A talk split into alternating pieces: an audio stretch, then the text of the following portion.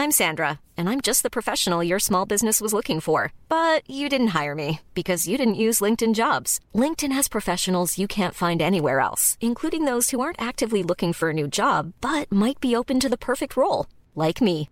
In a given month, over 70% of LinkedIn users don't visit other leading job sites. So if you're not looking on LinkedIn, you'll miss out on great candidates like Sandra. Start hiring professionals like a professional. Post your free job on linkedin.com slash spoken today.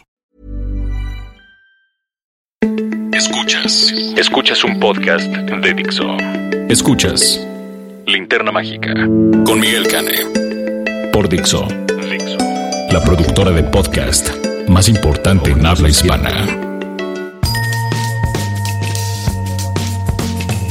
Hola, ¿qué tal? Bienvenidos a la edición 136 de La Interna Mágica. Yo soy su monstruo estrella favorito, Miguel Cane. Esta ocasión, eh, Raulito Fuentes nos va a hablar de una película muy anticipada, especialmente por la chaviza, eh, que se trata nada menos que de la película de Pikachu Detective, que forma parte del universo Pokémon.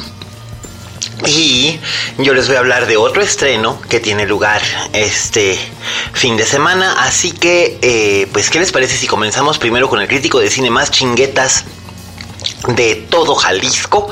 Nuestro querido Raulito Fuentes que es un espléndido crítico de cine y además es un cinéfilo de corazón. Eh, comencemos entonces con Oye Fuentes.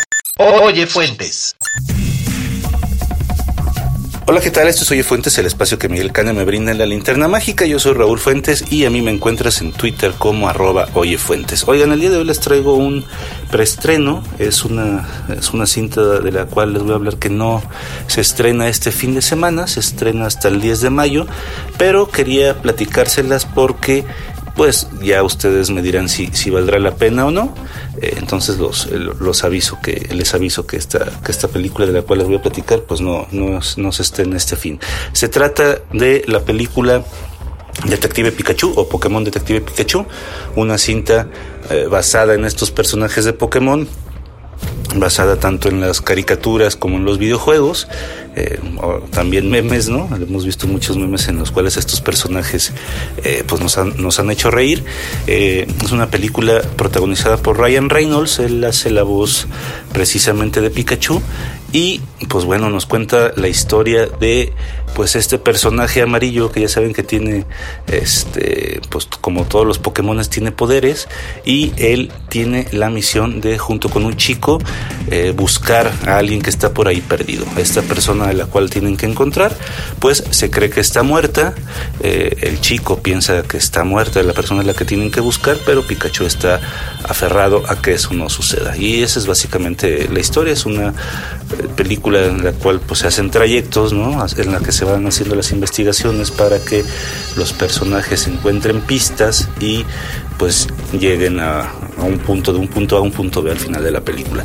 Eh, tengo que confesarles que yo, por ejemplo, jamás he visto eh, caricaturas de Pokémon. He jugado el Pokémon Go cuando estuvo de moda hace unos dos o tres años, pero la verdad es que no, es, un mundo que no, al cual nunca entré. Entonces yo temía que eh, pues la película no me fuera a gustar o no le fuera yo a entender, eh, pues porque no, la verdad es que no tengo nada de contexto de los personajes. Y bueno, pues para, pues para pues ya al, verla, pues ya me di cuenta que eh, el guion está resuelto de manera que en los primeros 15 o 20 minutos nos quedan clarísimos cuáles son como las reglas del juego, sabemos en qué consisten eh, pues este convivio entre humanos y Pokémones, en qué consisten algunos de los poderes de los Pokémones, cómo es que se comunican o no con la gente y también entendemos por qué, o al menos como se puede ver en el tráiler, eh, el, Pikachu este, habla y, habla, habla con, con, este chico protagonista y, tiene la voz de Ryan Reynolds. Entonces, eh, creo que es una, es una buena manera de, que los personajes se puedan comunicar fácilmente sin tener que recurrir como a pantomimas o a cosas así. Eh, me parece que ese, en ese sentido está bien resuelto. Y además, pues Ryan Reynolds me parece que es un actor bastante divertido. Eh, recuerda a lo mejor un poquito su caracterización. pues no diría que a Deadpool, pero, pero sí digamos como como, como este personaje que se ha sabido hacer Ryan Reynolds de, de, un tipo chistoso que suelta muchos gags a la menor provocación. Es una cinta que por supuesto disfrutará toda la familia, es una cinta eh, pues cargada de humor para niños, la película, la función a la cual yo asistí el 30 de abril pues estaba repleta de infantes, aunque estaba subtitulada, eso no impidió que los que los niños y niñas la gozaran. Eh, y, y, le dejo así. Yo, como, como te repito, no soy muy fan o no soy nada fan de esta pues de esta franquicia. La gocé a medias no eh, tiene tiene este pues buenos efectos visuales. No sé si tú ya hayas tenido oportunidad de ver el tráiler. Los Pokémon se ven muy reales. Creo que los efectos visuales están bien logrados en el sentido de que cuando vemos a Pikachu o, o cualquiera otro de los Pokémon eh, pues parece que sí tienen un pelito como si fuera de peluche o, como si fuera el, pelo de algún animal como podría ser un perro o un gato. Eh, tienen algunos momentos divertidos, tiene algunas secuencias de, de acción en el que se ve que sí hubo dinero invertido, sobre todo hay una gran secuencia que sucede en una especie de, de montaña, pero eh, pues nada más, ¿no? Eh, de repente, ahora cuando salí de la función me, preguntaba si, si yo sentía al ver Pokémon lo que muchos críticos sintieron al ver Avengers, una película que para muchos no ha sido este pues nada espectacular, ¿no? Que no están versados en el universo Marvel, que no están versados jamás, que jamás leyeron un cómic o no vieron caricaturas de Marvel. Entonces yo sentía que era como el equivalente y eh, pues no, para mí no, no fue nada, nada memorable. Si tú eres fan de Pokémon, porque yo sé que sí hay muchísima gente que lo es, pues a lo mejor este disfrútela y me gustaría también que me dijeras si la película te pareció que está divertida, si te pareció que es fiel a la idea de los personajes, eh, si te gustó, si no te gustó, pues bueno, yo estoy en Twitter como arroba oyefuentes, yo soy Raúl Fuentes, te agradezco tu atención y nos escuchamos la próxima semana. Hasta luego. Escuchas, escuchas. Linterna Mágica. Fixo. Gracias, Raulito. Bueno, pues ya oyeron ustedes a arroba oyefuentes, así lo encuentran en todas las redes sociales. Este, pues Raulito eh, resuelve dudas que carcomen, háganle preguntas, mándenle tweets con el hashtag eh, linterna mágica y bueno, pues él seguro les contestará. Además, él también tiene un muy bonito programa que, que sale en YouTube que se llama Buenos Muchachos, que hace con, con Enrique González, con Lady Corrales y con otros críticos de allá de, de la Perla de Occidente, donde comentan los estrenos y además los comentan sin spoilers.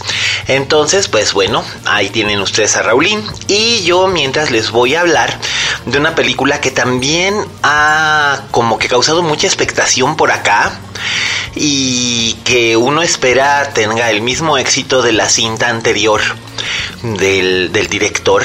Eh, estoy hablándoles, por supuesto, de Jordan Peele, el director de Huye o Get Out que fue el éxito sorpresa de 2017. Eh, digamos que se lanzó casi casi sin nada de ruido y empezó a llamar muchísimo la atención.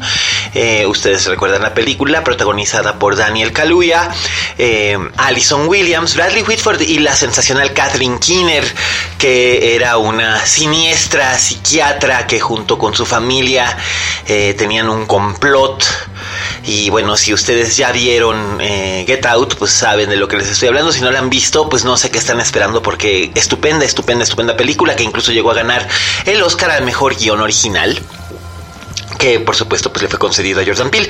Jordan Peele comenzó su carrera como comediante, esto es algo bien, bien curioso, bien interesante, él comenzó como comediante de televisión, eh, haciendo skit comedy y posteriormente eh, decidió que quería dirigir una película de terror y escribir una película de terror e inspirándose en filmes, eh, en thrillers como que van desde La invasión de los ultracuerpos, eh, The Stepford Wives, la original del 75, por favor, olvidemos que existió ese espantoso remake del 2004, eh, también pensando en no sé, Marathon Man y otros thrillers paranoicos por el estilo, eh, creó realmente una cinta polémica y formidable.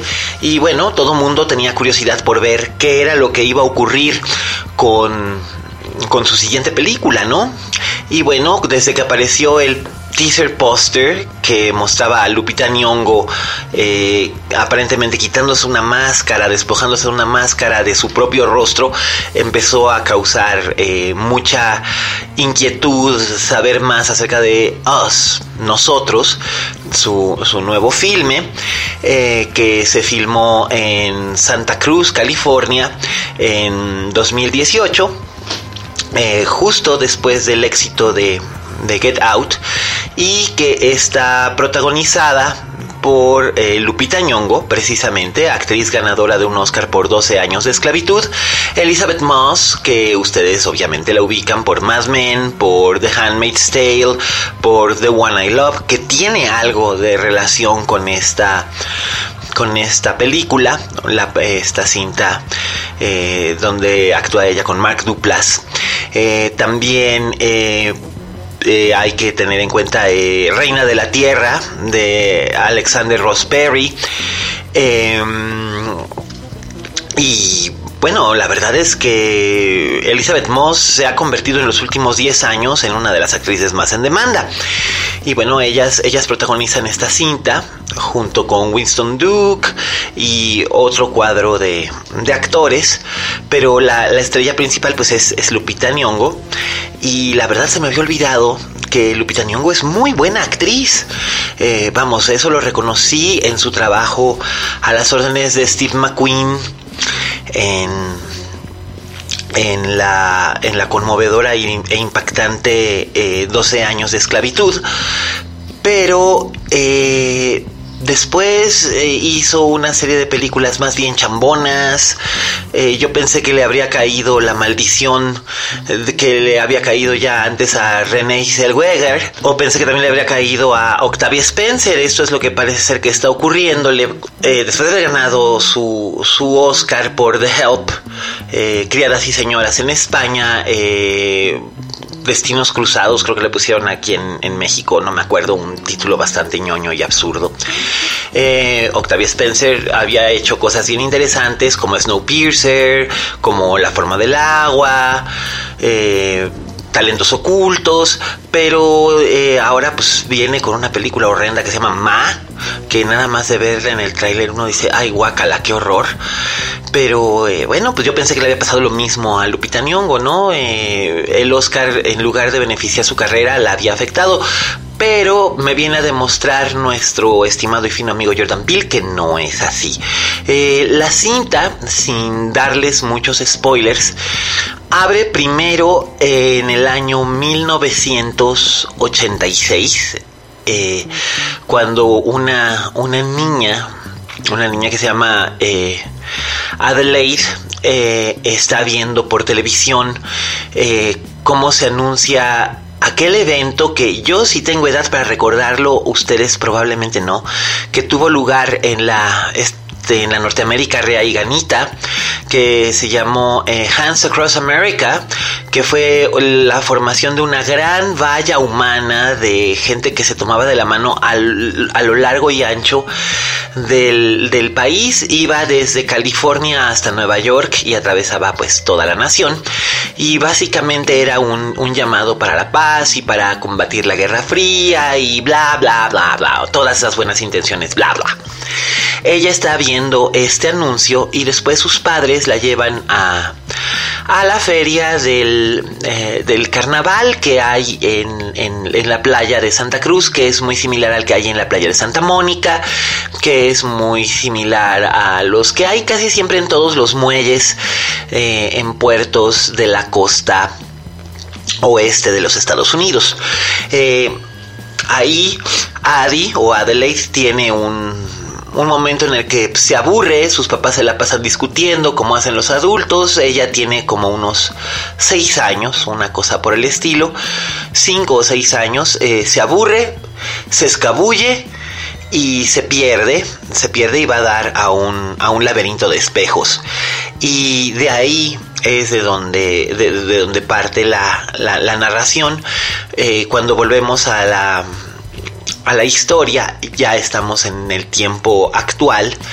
Adi ahora es Lupita Nyong'o, es una ama de casa, es una madre de familia eh, está casada con un abogado, tienen eh, una posición social acomodada, tienen dos hijos, una hija de 13, 14 años y un, un que se llama Zora y un, un hijo este un hijo como de 9 años y este y ella y su esposo pues están dirigiéndose a la cabaña eh, a la misma cabaña donde empieza la película cuando ella es niña que es propiedad de los padres de ella una cabaña de veraneo en Santa Cruz.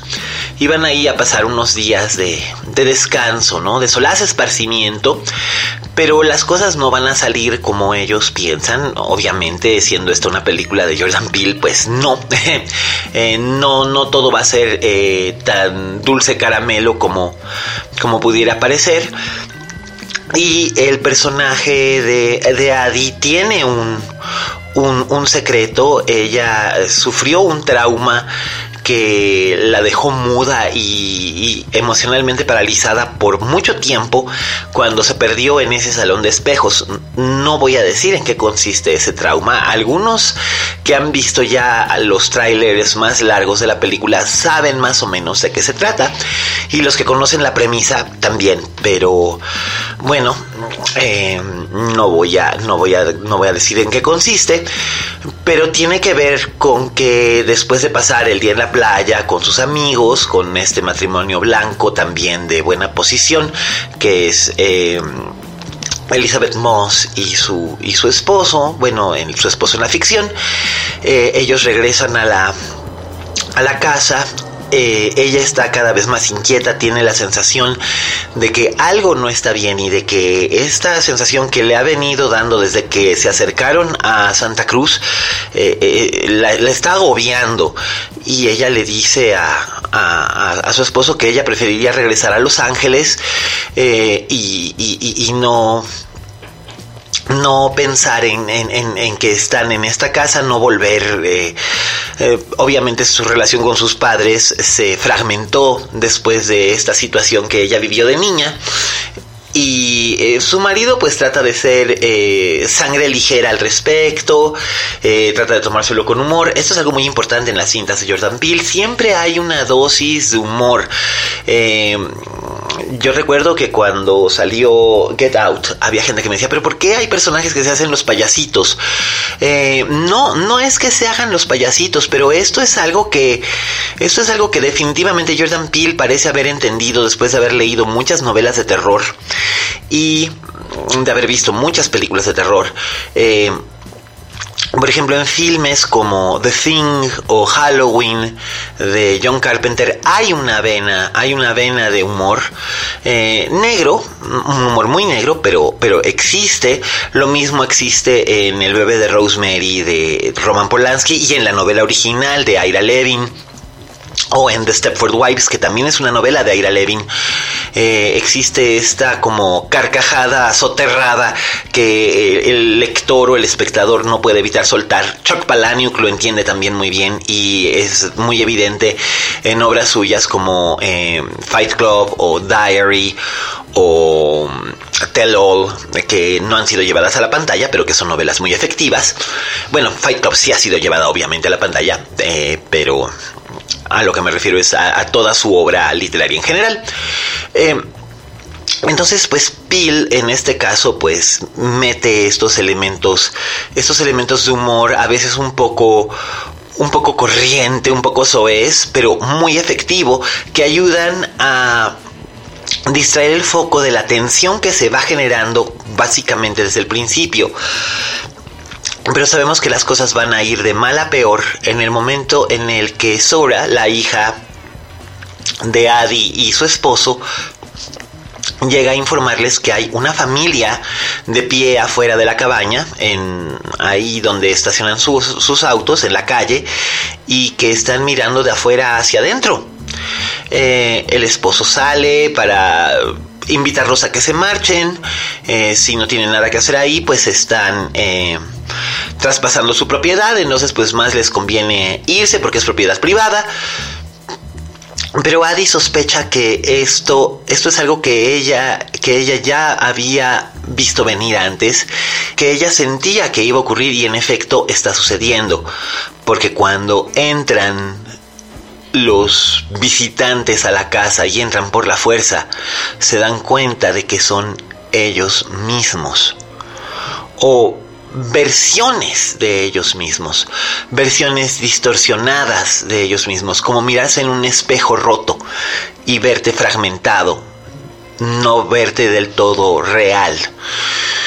Estos personajes eh, tienen toda una historia detrás de ellos y yo no soy quien para revelárselas, sobre todo porque es un planteamiento muy interesante por parte de por parte de Peel eh, utilizar en lugar de personajes que ya están muy manidos para meternos terror como el fantasma, la bruja, el vampiro o el manidísimo zombie. Eh, y es que de verdad el zombie ya está más aplaudido que la traviata. Yo no me puedo explicar cómo es posible que sigan haciendo temporadas de The Walking Dead y Fear the Walking Dead y que sigan saliendo series de zombies como Black Summer o Z Nation. Eh, porque la verdad yo siento que ya estamos saturadísimos del muerto viviente. En este caso, estas criaturas son doppelgangers, no son muertos vivientes. Son seres vivientes que son réplicas de nosotros mismos, son nuestro... Mm, bueno, en la mitología alemana se les veía como nuestro gemelo malo, eh, como la manifestación de las cosas malas que hicimos y la consecuencia eh, de, nuestras, este, de nuestras responsabilidades, de nuestros malos actos, eh, encarnadas en, en, figuras completamente idénticas a nosotros ha habido doppelgangers en todos. Es un elemento muy, muy, muy, muy importante dentro de la literatura gótica. Eh, ha habido doppelgangers en novelas como la que inaugura el género, que es El Castillo de Otranto, o en El Elixir del Diablo de, de E.T.A. Hoffman, el mismo eh, creador de El Arenero o El Cascanueces. Em, también más recientemente, eh, hacia finales de los años 50, Daphne du Maurier eh, escribe una novela llamada The Scapegoat, que es eh, acerca de dos hombres que son uno el doble del otro e intercambian sus vidas. Eh, Roberto Gabaldón dirigió en México una película llamada La Otra acerca de hermanas gemelas. Estas sí eran gemelas gemelas que también se suplantan, protagonizada por Dolores del Río, nada menos. Eh, Fedor Dostoyevsky escribe, por supuesto, aquella famosísima El Doble, eh, donde también un hombre viene a afectar la vida de, de, otro de una manera perniciosa, aunque no puede probar su existencia y todo el mundo piensa que es el mismo. Vamos, el doppelganger siempre ha estado muy presente, es, este doble siniestro y bueno, pues Bill los utiliza y los utiliza con mucha astucia. Eh, la cinta es violenta, no solo es macabra, es violenta. Eh, es mucho más violenta incluso que eh, Get Out, porque Get Out era una cinta donde la violencia era más bien emocional y psicológica a la que era sometida el personaje de, Daniel Kaluuya. Pero aquí eh, Lupita Nyong'o eh, se ve sometida junto con su familia a un, a un ataque real, tangible.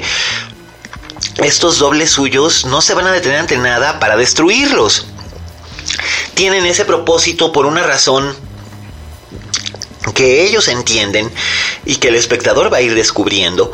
Entonces es, es muy muy interesante cómo se va dando esto y sobre todo porque los doppelgangers no son únicamente eh, la única amenaza que, que, asola a esta familia o a sus amistades.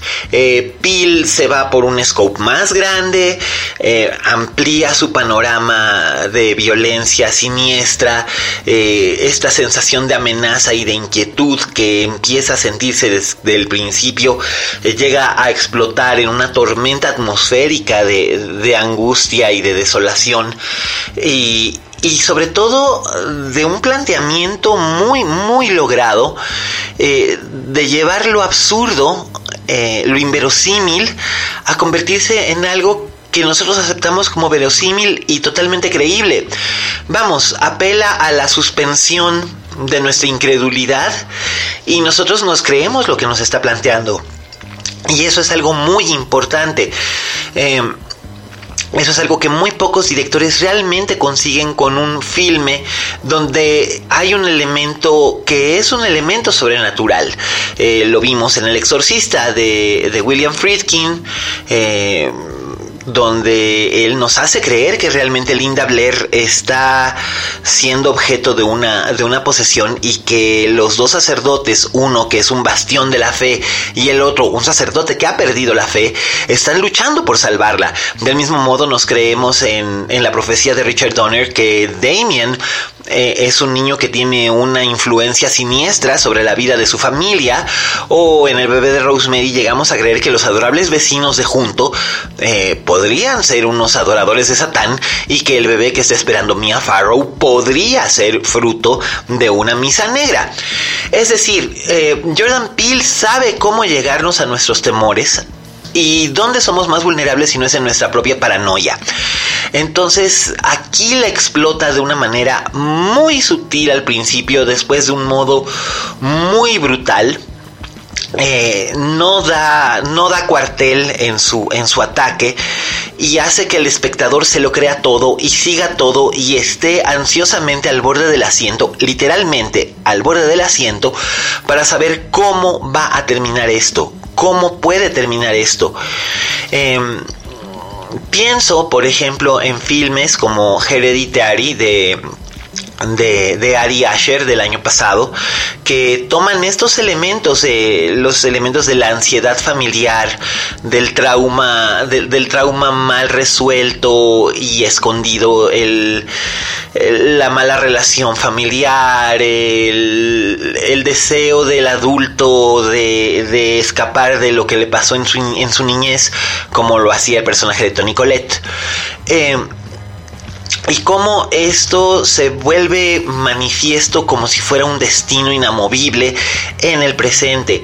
Algo que también curiosamente tiene en em, común este filme de Jordan Peele con, con eh, Hereditary es el hecho de que una vez que concluyen, y no les voy a decir cómo concluyen, de repente cuando empiezan a salir los créditos, eh, cierran con canciones eh, pop.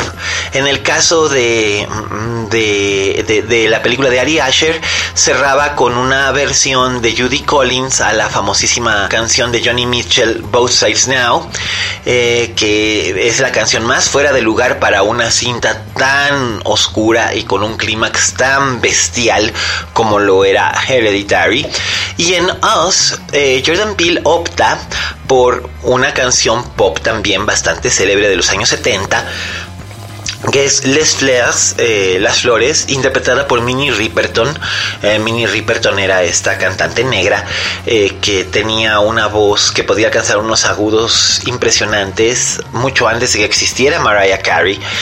Y pues la elección de esta canción que es una canción alegre, es una canción eh, muy llena de emotividad y de vibra positiva para que sea con lo que se cierra eh, una cinta tan violenta y tan desoladora como Us, eh, francamente me parece una elección desconcertante, pero al mismo tiempo sumamente efectiva, porque cuando uno sale de la, de la sala de proyección no puede sacarse la canción de la cabeza ni la sensación que le da. Eh, asociada con esas últimas escenas de la película que repito no les voy a decir ustedes tendrán que verla a partir de este fin de semana en las salas cinematográficas de su preferencia. Y pues bien, con esto llegamos al fin de nuestra emisión número 136 en la que nos dedicamos a hablar de Jordan Peele, su obra, eh, con motivo del estreno de Us, nosotros, que la verdad es que sí vale mucho la pena. Yo ya decidí que esta sí tiene su lugar en mi colección de Blu-rays.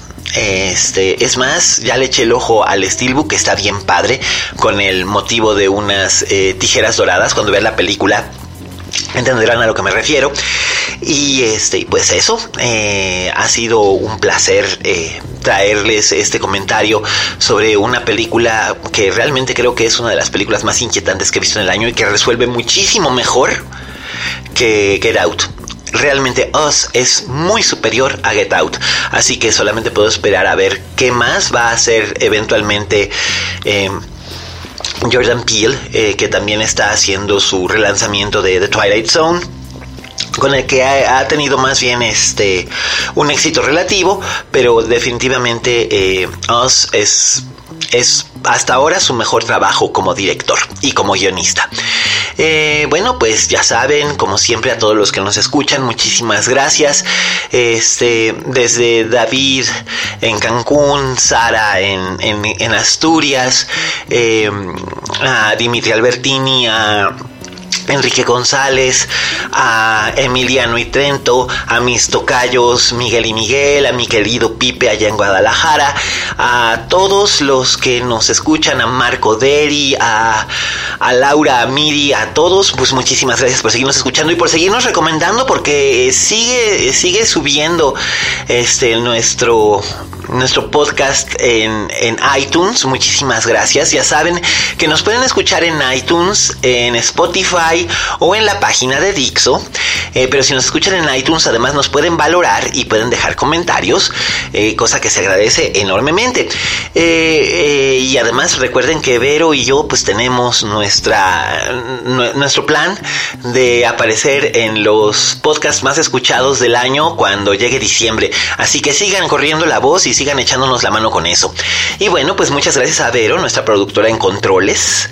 Eh, también ah, gracias a Dani por, por darnos Dixo, a Fede por toda nuestra postproducción que está muy, muy, muy, muy chingona como siempre. Eh, bueno, a todos los que hacen posible la linterna mágica, de verdad, un agradecimiento inmenso. Y pues solamente me queda recomendarles nuevamente que vuelvan a ver Get Out si no la han visto, o, si ya la vieron, vuelvan a ver, pues. Eh, y vayan a ver Us. Eh, también, pues Raulito ya les recomendó la película de Pikachu.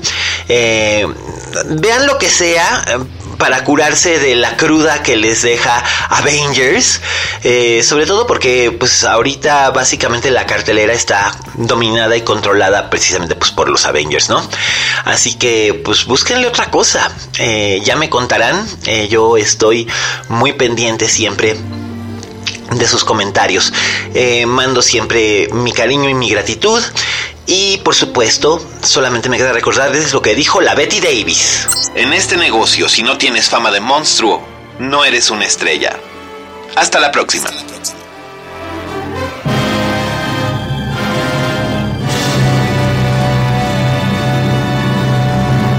Dixo presentó Linterna Mágica con Miguel Cane.